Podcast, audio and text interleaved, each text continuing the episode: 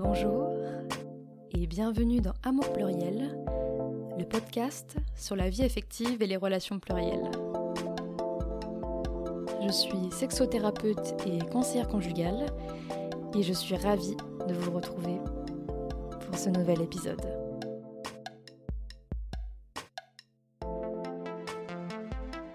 Si vous avez besoin d'être accompagné dans votre vie affective, vous pouvez me contacter sur mon site internet amourpluriel.com. Alors, je suis en couple et mariée avec une personne depuis bientôt 14 ans. Nous avons deux enfants et nous vivons ensemble. Et je suis également en couple avec une deuxième personne avec qui je ne vis pas depuis quatre mois. Et quel a été ton cheminement polyamoureux? Il a été tumultueux et euh, impromptu, euh, dans le sens où euh, ma relation, du coup, définit, que je définis comme relation socle, donc avec qui je suis depuis plus de 13 ans, nous avons été du coup en relation monogame bah, pendant 11 ou 12 ans, quelque chose comme ça. Et en fait, euh, donc exclusive, que ce soit du point de vue euh, sexuel et romantique. Mon compagnon, en fait, a fait euh, l'été 2020 son coming out polyamoureux, car il est tombé amoureux d'une personne à ce moment-là et s'est rendu compte qu'il était également, enfin, qu'il était toujours amoureux, que ça ne changeait pas les sentiments qu'il avait pour moi. Donc, euh, le polyamour est arrivé comme ça dans ma vie. Euh, je ne savais pas avant ça qu'il était possible d'avoir des relations non exclusives et je ne connaissais pas le mot polyamour avant euh, qu'il m'en parle. Le confinement est passé par là un petit peu. Exactement. C'est le, confinement a été clairement une remise à zéro de beaucoup de choses pour nous sur pas mal de plans de notre vie. Et ça a été quoi ta première réaction, du coup, quand, quand il t'a avoué tout ça? Ma première réaction a été. Euh, je pense que j'ai été totalement dans l'incompréhension. Je ne comprenais pas ce qui se passait, je ne comprenais pas ce qu'il qui me disait. J'entendais, mais ça avait beaucoup de mal à, à intégrer et à ingérer l'information. Donc, ça a été euh, l'impression, en fait, d'être jeté dans un gouffre, dans le vide. Donc, c'était beaucoup, beaucoup, beaucoup, beaucoup d'angoisse. Dans un premier temps, ça a été, je pense, qui a caractérisé les à peu près euh, trois mois qui ont suivi euh, l'annonce. Euh, ça a été exactement ça. Ça a été l'impression d'une chute sans fin. c'était, ça a réveillé énormément de mes angoisses et notamment de mes traumas d'abandon. Et c'est le fait d'être remis face à tout ça que du coup, je me suis sentie complètement j'étais complètement en fait ouais abasourdie. Moi je, je, je, compare souvent ça à une forme de raz-de-marée quoi. Donc ça t'emporte avec une violence incroyable et il n'y a plus rien derrière. Mais du coup ce plus rien avec le temps et finalement c'était pas du tout signe de désolation. Au contraire c'est au fur et à mesure c'est devenu euh, quelque chose de très positif à savoir la possibilité de construire quelque chose de nouveau oui parce que du coup toi tu cette possibilité là de non exclusivité est-ce que tu l'envisageais pour toi-même? Pas du tout euh, parce qu'encore une fois je savais pas que ça existait je pensais pas que c'était possible tout simplement parce que déjà j'ai eu jamais eu autour de moi une représentation de ça. Euh, j'ai jamais eu de personne autour de moi qui était dans des relations non exclusives, euh, que ce soit dans les films, les séries, les livres que j'ai pu lire. Euh, les, quelques fois où il y a pu y avoir euh, des relations, enfin la représentation de relations qui qui sortaient de la norme et qui du coup n'étaient pas monogames, c'était souvent des représentations ultra toxiques, ultra négatives, et au final, on, en revenait toujours au sacro-saint couple, monogame et uni, et si possible hétéro. Donc non, c'était clairement pas quelque chose, c'était pas quelque chose que je pouvais envisager Par contre, euh, avec le temps, à force, de, déconstruire, parce que c'était ça qui a, été qui a été incroyable avec la l'arrivée du polyamour dans, ma vie et dans notre vie de couple, c'est que euh, ça m'a forcé aussi à déconstruire euh, ce qu'étaient les relations amoureuses et à me rendre compte qu'en fait, finalement, j'éprouvais une forme d'insatisfaction dans la situation vis-à-vis -vis de la situation dans laquelle j'étais, mais que je ne la verbalisais pas euh, je culpabilisais beaucoup d'avoir euh, ce genre de pensée et que je, pensais que c'était impossible. J'étais peut-être dans une forme de déni par rapport à tout ça. Et oui, et malgré tes, angoisses d'abandon, comment est-ce que ça s'est tissé tout ça finalement pour toi? Ben, Ça a été énormément de, communication, beaucoup, beaucoup, beaucoup, beaucoup, euh, avec mon partenaire, des conversations qui ont été très difficiles parce que au début, j'étais dans un rejet, c'est-à-dire que euh, il m'envoyait euh, des articles, des choses qui parlaient de polyamour pour que je commence un peu à cerner ce que c'était par euh, mes propres moyens. Sauf que du coup, c'était, j'arrivais pas à lire, j'arrivais pas à me mettre dedans du tout. Et donc, du coup, c'était très compliqué d'en parler. Donc, j'étais plus dans un déni. Et puis, avec, euh, même si c'est un sentiment avec lequel je ne suis pas forcément OK aujourd'hui, mais d'un côté, c'est cohérent. au, début, j'étais un peu de. Euh, euh, je ressassais sur pourquoi il est comme ça. Ah, si seulement il n'était pas comme ça, ce serait plus simple. Et en fait, bah, il se trouve que la personne avec qui je suis depuis longtemps et avec qui je suis encore aujourd'hui, c'est une personne que j'aime d'un amour extrêmement profond, extrêmement fort, et c'est une personne avec qui j'ai grandi, avec qui j'ai construit euh, très grande partie de ma vie. Et en fait, je sais que euh, y avait quelque chose, il y avait quelque chose qui ne me quittait pas, c'est le fait de euh, je ne voulais pas baisser les bras et je ne voulais pas que notre relation s'arrête sans qu'on ait tenté quelque chose. Et donc du coup, ça a été beaucoup de travail sur moi-même, de euh, de comprendre parce que ces insécurités-là, c'est pas lui qui les avait créées. C'était des choses que je traînais depuis des années, des années, des années, qui dormaient bien en moi, voilà, dans un petit cocon, et on les a bien forcés à sortir. Et donc du coup, bien sûr que ça se manifestait parce que euh, à travers des situations qu'on vivait ensemble, mais il n'en était pas la causalité. Et, euh, et, donc du coup, ça a été beaucoup de travail sur pour comprendre en fait euh, ce qui se jouait en moi dans ces moments d'angoisse. Des choses, il y a des choses que j'ai réussi à résoudre au, fur et à mesure, et il y a des choses qui, je sais, sont en moi parce que c'est des angoisses que j'ai. C'est du coup d'apprendre à les verbaliser, à en parler, d'être euh, conscient de mes limites et de savoir euh, les, les poser et du coup d'apprendre aussi à vivre avec de dire que ben il y en a certaines je pourrais pas les je, les aurais toujours au fond de moi, euh, quoi qu'il arrive, parce que ça fait partie de mon ADN. Ce serait euh, comme démêler euh, des, fils de laine qui seraient coulés dans du béton. C'est pas possible, en fait. Le polyamour m'a fait me mettre en face de moi-même, à, comment dire, à être à l'écoute de mes besoins, de mes limites et de mes désirs. Et qu'est-ce qui a fait, selon toi, que tu as eu le déclic? Finalement de, vivre ce mode relationnel au final Le déclic, je l'ai eu lors d'un café poli. Et euh, c'est quelque chose d'ailleurs qui nous a énormément aidé et moi personnellement m'a énormément aidé à appréhender le polyamour. Je sais plus, on, discutait peut-être des crushs qu'on avait pu avoir. Et en fait, je me suis, j'ai eu un souvenir qui m'est revenu euh, de il y a longtemps. Je pense que c'était passé il y a 8, 8 ou 9 ans, quelque chose comme ça, 8 ans, je dirais.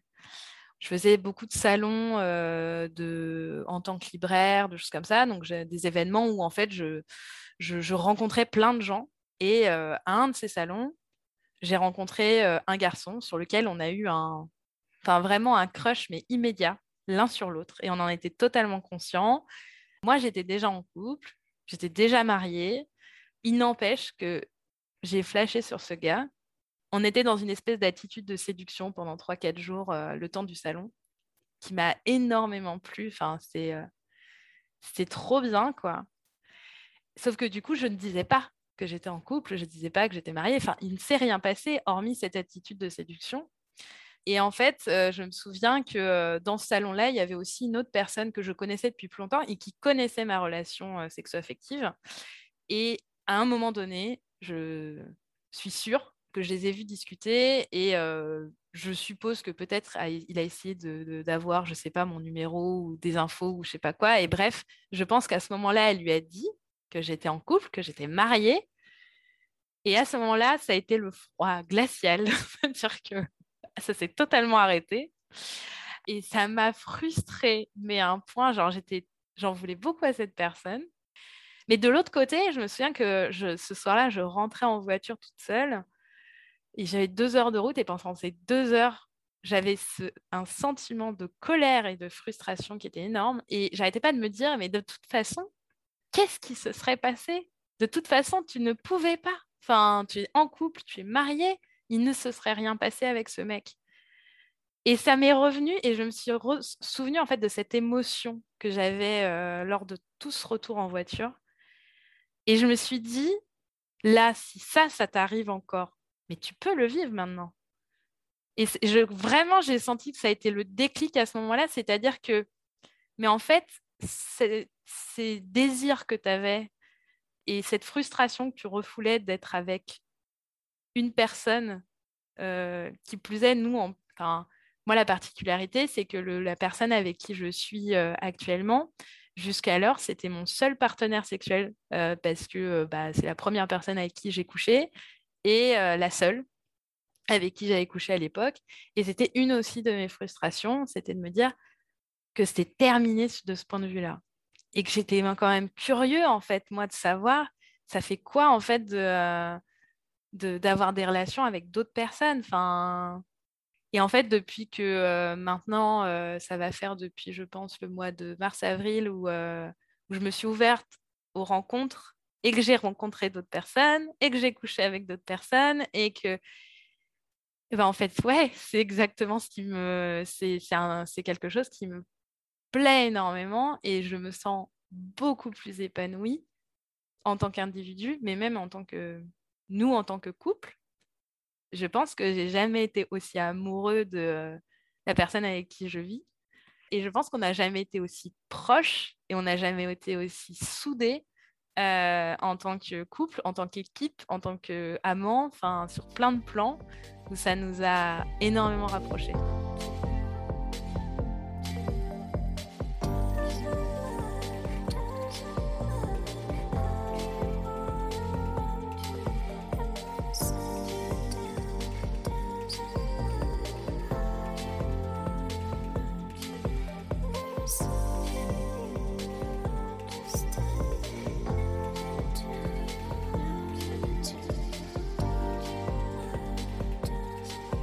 Est-ce que tu vis le polyamour de la même manière que lui dans vos relations? Comment, comment ça se passe?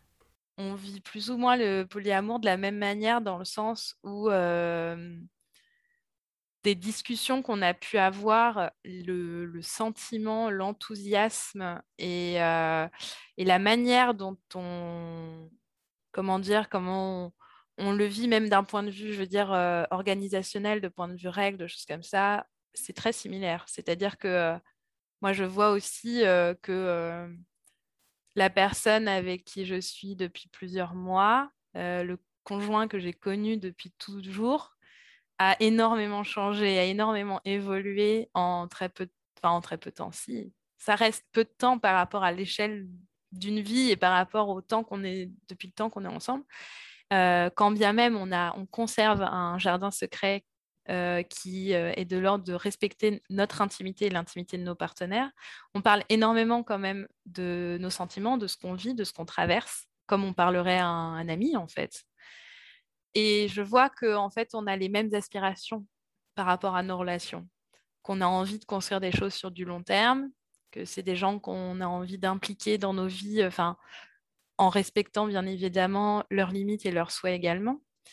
Mais du fait que, par exemple, on est euh, tous les deux choisis, en en discutant, euh, le modèle de polyamour qui nous, qui nous parle le plus et dont on a le plus envie, c'est celui de la kitchen table, donc du, fait de pouvoir euh, avoir une porosité en fait dans nos relations, qui fait que, eh ben, un dimanche midi, on peut bruncher avec nos partenaires, nos métamours et passer un bon moment ensemble.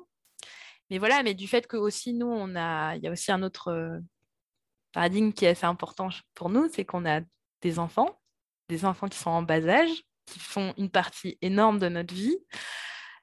Donc, euh, on ne peut pas faire comme si on n'avait pas d'enfants quand on est avec des partenaires.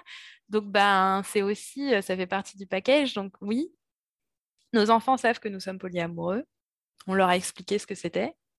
Euh, sont totalement OK avec ça et ont déjà rencontré euh, nos partenaires. Et ont déjà eu des moments avec nos partenaires, avec avec nous, euh, que ce soit l'un de nous deux ou tous ensemble. Oui, quand tu dis que c'est une relation socle, qu'est-ce que tu mets derrière ce mot? Relation socle, euh, pour moi, c'est par rapport au niveau d'engagement qu'on a avec la personne. Euh, c'est ce qui est compliqué de, quand on parle de polyamour hiérarchique parce que c'est hyper violent en fait. Parce que notamment, par exemple, nous, partenaires principaux, par exemple, ça, on a retirer notre vocabulaire parce que ça voudrait dire que les autres sont secondaires et ça sous-entendrait qu'ils soient moins importants. Or, ce n'est pas le cas, ils sont très importants. Par contre, en fait, euh, effectivement, socle parce que ben, je vis avec cette personne, j'ai un crédit avec cette personne, euh, on a construit en fait euh, un quotidien ensemble. C'est un, à ce niveau-là, oui, c'est un socle. Après, là où je me rends compte, petit à petit aussi, c'est que là où, par exemple, euh, je considérais aussi comme socle le fait que ce soit la personne sur laquelle je m'appuie quand euh, ça va pas, quand euh, j'ai besoin d'aide ou de choses comme ça, c'est quelque chose qui est en train de changer, même si c'est toujours une personne sur laquelle je m'appuie énormément parce qu'elle me connaît comme si elle m'avait tricoté. Elle sait comment je fonctionne. Donc, bien sûr qu'il y a une énorme facilité à parler. Je, donne beaucoup d'importance à son avis. Et petit à petit, je me rends compte aussi que les autres partenaires que j'ai sont aussi des soutiens pour moi. Et malgré toute cette euh, euphorie, tout ce bonheur, est-ce qu'il y a encore des, difficultés que tu rencontres? Ah oui, bien sûr. Par exemple, on a passé un week-end où euh, du coup ma métamour était là et on a passé tout le week-end ensemble avec également les enfants. Mon conjoint a dormi avec sa partenaire. Du coup, moi, je dormais de mon côté. Et en fait, j'ai pas, j'étais pas très à l'aise avec ça en le vivant. Je pense que c'est encore une des difficultés que j'ai. J'ai aucun problème en fait que euh, quand l'un de nous deux part, généralement, on propose à un de nos partenaires s'il veut venir à la maison, passer du temps, parce que voilà, euh, c'est plus pratique. Et du fait d'avoir des enfants, c'est pas toujours évident pour nous de bouger autant qu'on voudrait. Euh, mais euh, par contre, voilà, j'ai encore par exemple du mal à ce qu'on soit tous sous le même toit et qu'on passe la nuit. Je sais pas, j'ai peut-être encore trop sacralisé ce moment-là. Ça me crée une sorte de malaise. Donc on en a discuté. J'ai dit bon bah voilà, pour le moment j'ai cette limite. C'est un peu douloureux pour moi et du coup ça, ça fait que euh, bah, ça peut créer de l'angoisse et du coup, ça, bah, malheureusement, ça détériore un peu le moment parce qu'il bah, faut gérer cette angoisse-là et que potentiellement aussi, c'est quelque chose qui va me suivre quelques jours après. Donc, c'est cher payé. Donc, pour le moment, on essaye de, euh, le plus possible d'éviter en fait ce genre de situation. Est-ce que c'est par rapport à la question de la sexualité? D'une sexualité potentielle euh, dans la pièce d'à côté, par exemple euh, Ouais, complètement. Je pense que oui, euh, c'est clairement, c'est clairement dû à ça. moi, j'ai du coup, du fait de mes traumas d'abandon, j'ai très peur d'être remplacée. La sexualité, du coup, je ne sais pas. J'ai, pourtant, je ne suis pas une personne qui, qui porte la sexualité comme au-dessus de tout.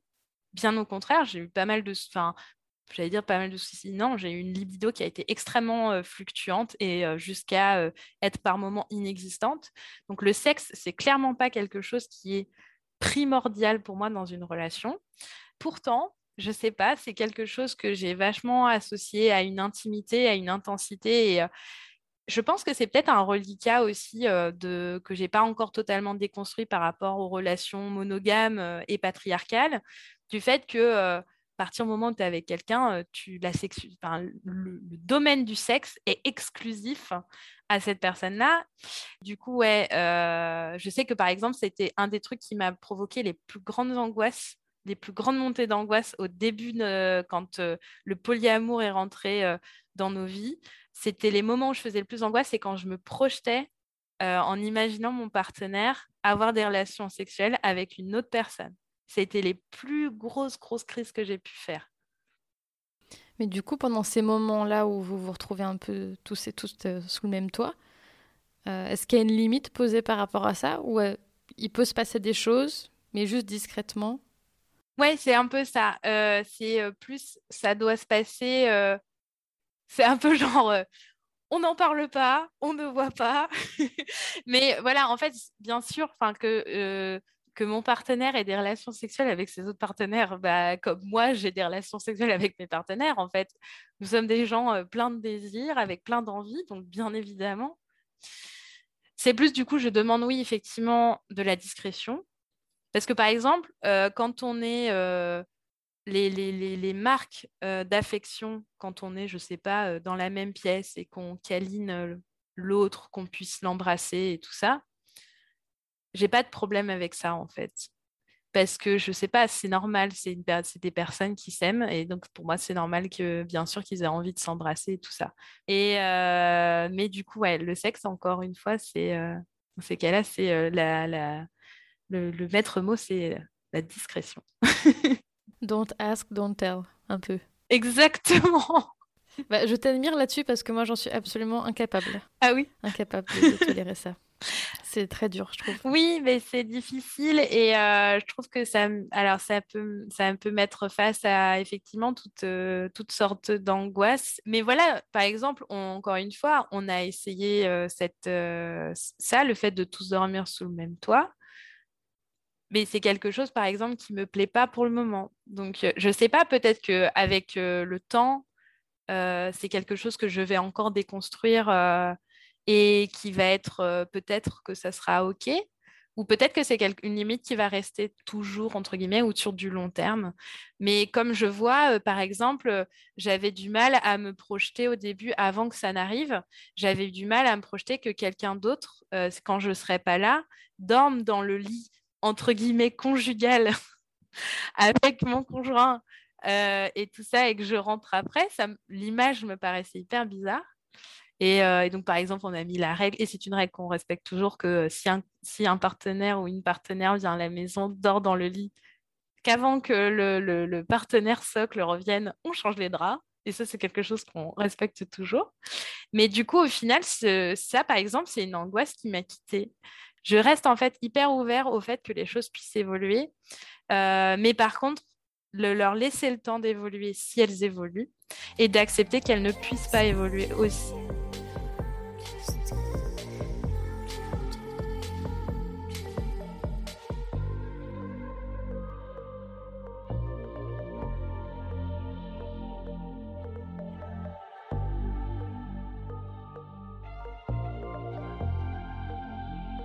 Comment est-ce que tu décrirais tes liens avec tes métamours aujourd'hui?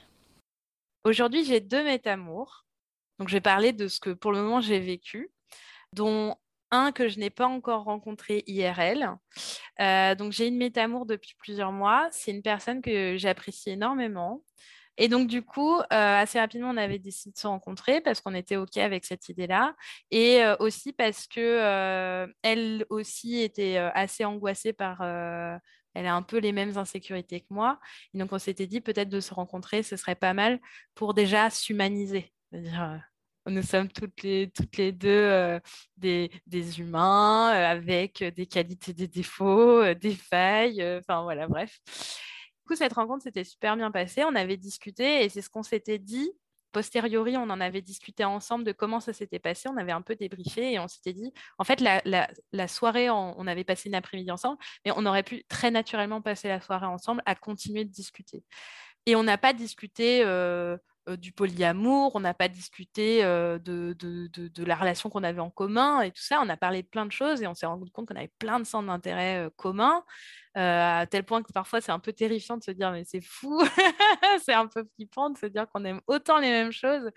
Et on rigolait du fait que par exemple, euh, ils s'étaient rencontrés via un site de rencontre et que, euh, qui nous permettent d'avoir un peu le pourcentage de compatibilité. Et ben on, s'était amusé du fait qu'on était, on était plus compatibles toutes les deux qu'elle ne l'est avec mon conjoint. Et du coup, c'est une personne avec qui je discute très régulièrement, un peu tous les jours, de tout, de rien. Enfin voilà, c'est des petits messages par-ci par-là. Et parfois, on a des discussions beaucoup plus profondes sur bah, comment on se sent par rapport à, pas forcément lié au polyamour hein, dans notre vie de manière générale, mais même vis-à-vis du polyamour. Parfois, des difficultés. Je me souviens que avant qu'elle vienne passer le week-end à la maison, on avait longuement discuté ensemble de, des appréhensions qu'on avait. Et on s'était rendu compte qu'on avait les mêmes appréhensions, de savoir justement bah, que c'est bizarre quand même par rapport à nous, ce qu'on nous a appris en termes de relations, bah, d'être ensemble alors qu'on est en, toutes les deux avec la même personne, qu'en plus, pour elle, on est en plus un couple marié avec des enfants. Donc il y a aussi toute cette représentation-là qui n'est pas forcément évidente à appréhender. Et en fait, on en a beaucoup parlé. Donc voilà, c'est une personne que j'ai rencontrée d'une drôle de manière, que j'apprécie énormément, pour qui j'ai de l'affection. Enfin, on a même décidé, quand elle était venue le week-end, on a eu un moment où on, a décidé de passer un moment que toutes les deux. Et euh, du coup, le partenaire, euh, le nouveau partenaire de mon, de mon conjoint, c'est une personne que je n'ai pas encore rencontrée en vrai, mais avec qui je discute déjà euh, via les réseaux. Et, et, voilà. et moi, ça me paraît hyper naturel. J'ai pas de malaise à me dire, bah ouais, ouais on embrasse et on couche avec la même personne. Quel est le problème? Et... Mais du coup, voilà, c'est par rapport à mon sentiment et par rapport à ce qui est encore une fois, ce qui est OK en face de moi. Parce que par exemple, je sais que j'ai une métamour via le, mon autre partenaire, mais c'est une personne avec qui j'ai aucun lien. Et pour le moment, il n'est pas prévu que j'ai de lien avec elle parce que elle aussi est plutôt dans un mode où on, compartimente. Et pour moi, c'est complètement OK parce que je ne voudrais pas forcer du tout une rencontre. il n'est aucunement question que je ne prenne indépendamment de mon partenaire contact avec elle. on en a discuté potentiellement de la possibilité de, si un jour ça se présente, de prendre un café ensemble, et c'est quelque chose avec lequel elle est OK, mais ça s'arrête là. Après, je, je sais que c'est quelque chose qui est assez naturel chez moi. J'aime bien faire attention aux gens, j'aime bien, j'allais dire m'en occuper, mais ça fait très maternant, mais c'est important en fait pour moi de savoir que les gens vont bien. Et si je peux participer à ça à mon échelle, ben, je suis contente de le faire. par exemple, j'avais, on en avait discuté. elle avait, ma métamour m'avait évoqué le fait que du fait qu'elle elle habite, on n'habite pas dans la même ville. Enfin, elle habite pas dans la même ville que mon conjoint. Ben, du coup, c'est pas évident toujours que il y a un silence radio et qu'elle ne le comprenne pas. Du coup, elle l'interprète en fait de, telle manière que ah, c'est du coup, c'est peut-être contre moi ou quoi. Et du coup, on elle m'avait fait part en fait de cette insécurité là. et je me souviens du coup d'une fois où, où du coup avec mon conjoint, on s'était prévu une soirée, une pas une soirée, une journée de tous les deux, et on savait que du coup on n'allait pas être très dispo. Et du coup, j'ai dit, est-ce que tu l'as dit qu'aujourd'hui on est en vadrouille, du coup tu vas pas pouvoir trop répondre? Il me fait non, non, je vais le faire. J'ai dit, fais-le. Parce que elle va, elle, sinon, elle va, elle, va, elle, va, elle va angoisser en pensant que tu ne veux pas lui parler et tout ça, parce qu'elle me l'a dit. Et je ne peux pas faire semblant de pas l'avoir entendu. Et moi aussi, ça m'aurait mis mal, en fait, que si la personne le sait, enfin, ça m'aurait mis mal que de pas avoir de contact, de choses comme ça. Je dis, mais dis-lui. Et donc, bon, voilà, c'est des. Je me dis, alors certes, je ne sais pas, peut-être que pour certaines personnes, ça peut être vraiment d'outrepasser les limites euh, parce que euh, euh, ça peut être, je ne sais pas dans quelle mesure ça peut être intrusif ou pas, mais du fait que c'est une personne pour qui j'ai de l'affection, bah, ça me paraît normal en fait de dire fais attention à elle.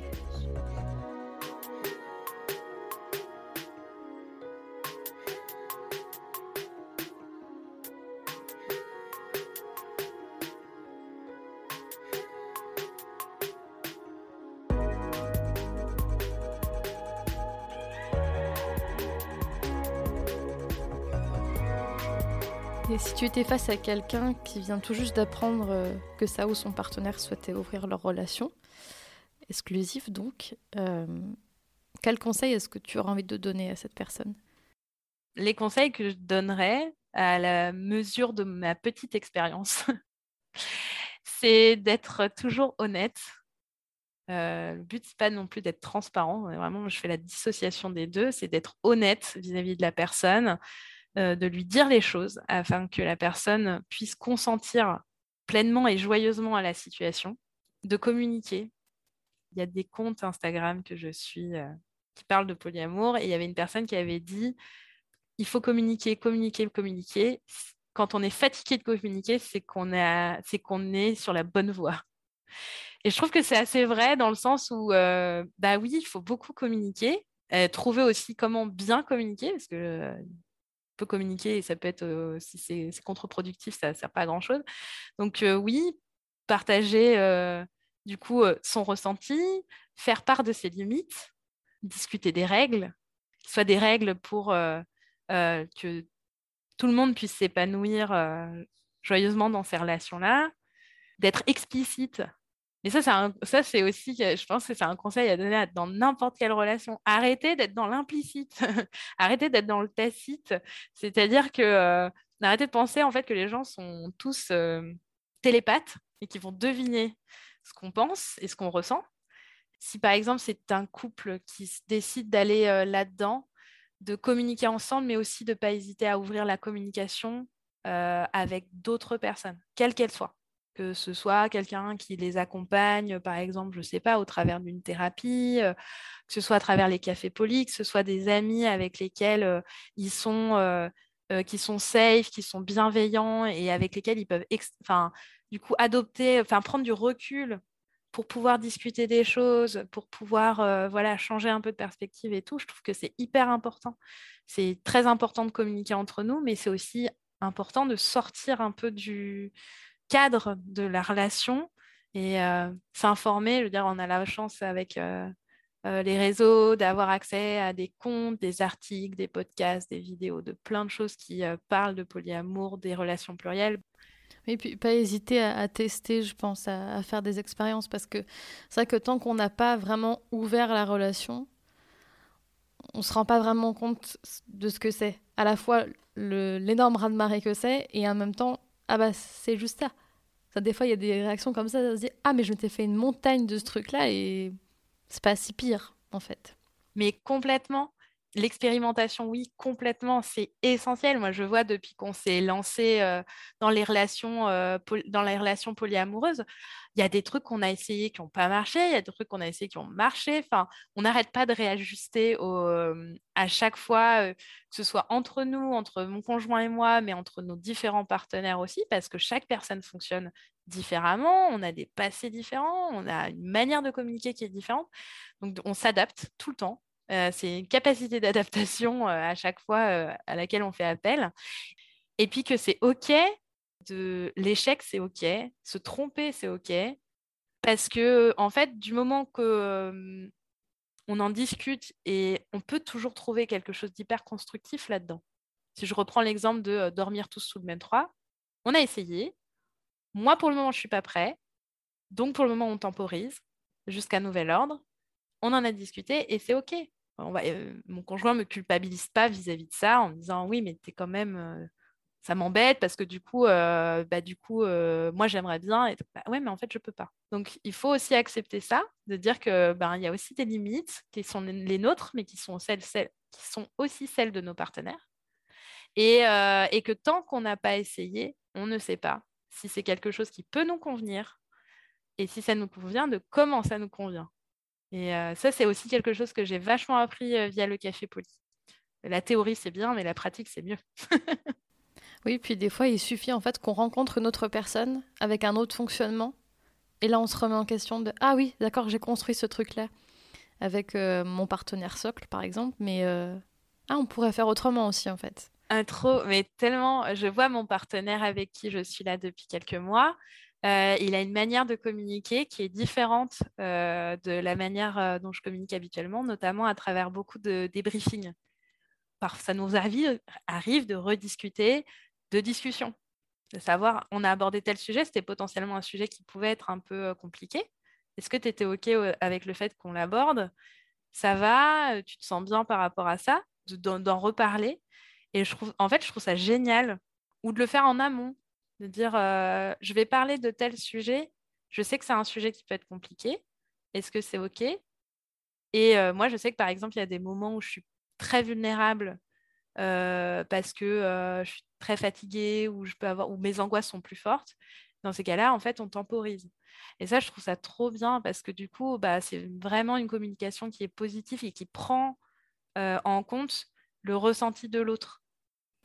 Oui, je pense que aller dans le polyamour, c'est prendre la responsabilité de prendre soin et de communiquer. Sans ça, ça, ça ne tient pas.